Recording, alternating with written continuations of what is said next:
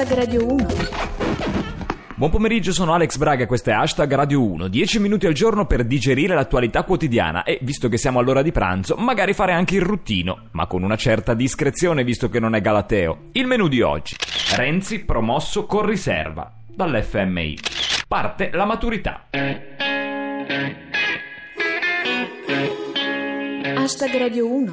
Il Fondo Monetario Internazionale ha dato i voti al governo Renzi, che raggiunge la sufficienza ma non brilla. Il ministro dell'economia dice i voti non saranno pieni, però sono buoni ed è già qualcosa. La disoccupazione, che secondo i mercati rimane a livelli inaccettabili, preoccupa moltissimo il Fondo Monetario e francamente anche gli italiani. Gli esami non finiscono mai, diceva il grande Edoardo, oppure lo dice il Fondo Monetario Internazionale a Renzi. Gigito, molto humor per nulla.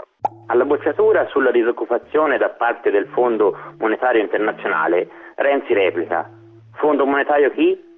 Overluchi. Ministro dell'Economia Padoan.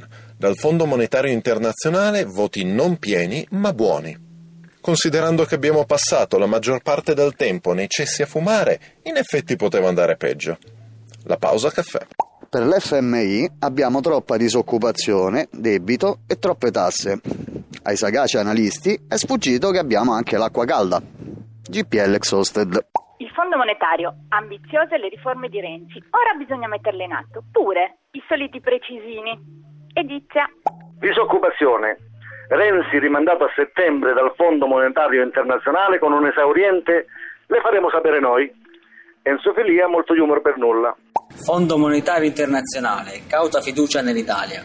Trovate tracce di maturità nel bel paese. Novecento, Quasimodo e Renzo Piano. No, scusate, Renzi, Piano. In Mino Veritas. Il Fondo Monetario Internazionale rimanda Renzi a settembre e Grillo lo rimanderebbe volentieri a quel paese. Geometra Calboni. Il Fondo Monetario Internazionale rimanda Renzi a settembre, nonostante abbia promesso 80 euro in busta paga anche a loro. Ingrati. Dani Goste.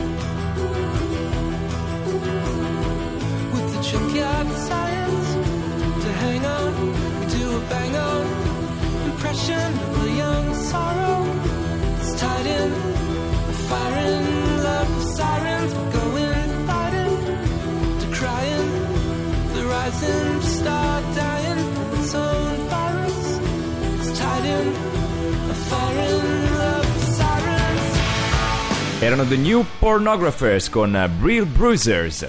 Sono iniziati gli esami di maturità, se non siete più alle superiori o non avete un figlio sotto esame, l'unico altro modo di accorgersi che inizia la maturità è contare quante volte Venditti fa capolino nei telegiornali. Si parte con la prova di italiano. Ecco le tracce. Quasimodo. Una riflessione di Renzo Piano sulle periferie, una sulle tecnologie, ma soprattutto la traccia storica. Europa nel 1914 e nel 2014 quali le differenze? Beh, diciamo Benedetto Croce e Mario Borghezio? Bisogna aggiungere altro?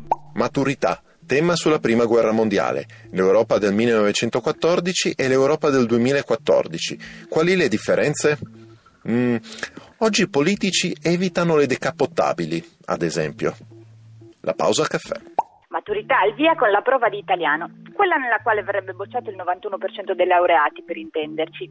Edizia. Maturità 2014.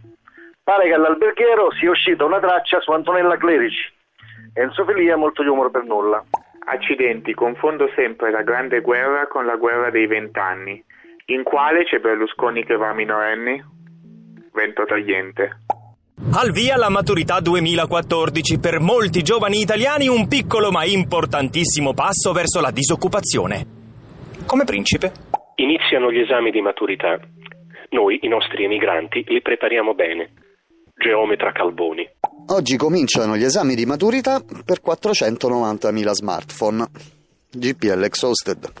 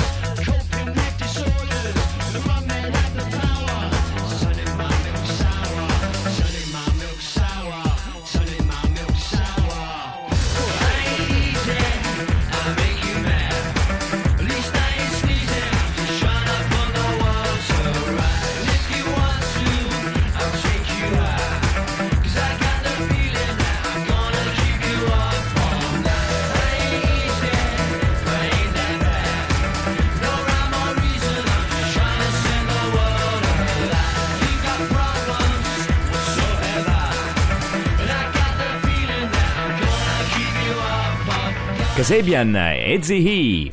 Ora vi offriamo qualcosa di spiazzante. Fini allenatore in uno spot per una nuova destra. Ormai è un esperto, ha passato vent'anni ad allenarsi con uno sparapalle. Massimo della Sfiga. Fini ritorna in politica con un video promozionale in cui veste i panni di allenatore, come un ronzo canà qualsiasi. Gigi To, molto humo per nulla. Abbiamo terminato, se avete anche voi un tema sconveniente da svolgere ma non siete più in età maturanda, scriveteci su Twitter ad hashtag Radio 1 e diventate un nostro contributor. Grazie all'Ollington Post che ci assiste in queste imprese e a tutti voi che avete partecipato. Hashtag Radio 1 è un programma di tutti, incollato dal sottoscritto Alex Braga, dal nostro regista Cristian Manfredi e dalla nostra redattrice Alessandra Pagliacci, a cura di Lorenzo Lucidi. Ci sentiamo in podcast su hashtag radio1.rai.it oppure domani qui alle 13.45 su Radio 1. Buon pomeriggio, sempre nei limiti del possibile ovviamente. Stai a casa a non fare niente. Vai a scuola. Esame di maturità. Università. Ti lauri con il massimo dei voti. Torni a casa a non fare niente. Matteo Grandi.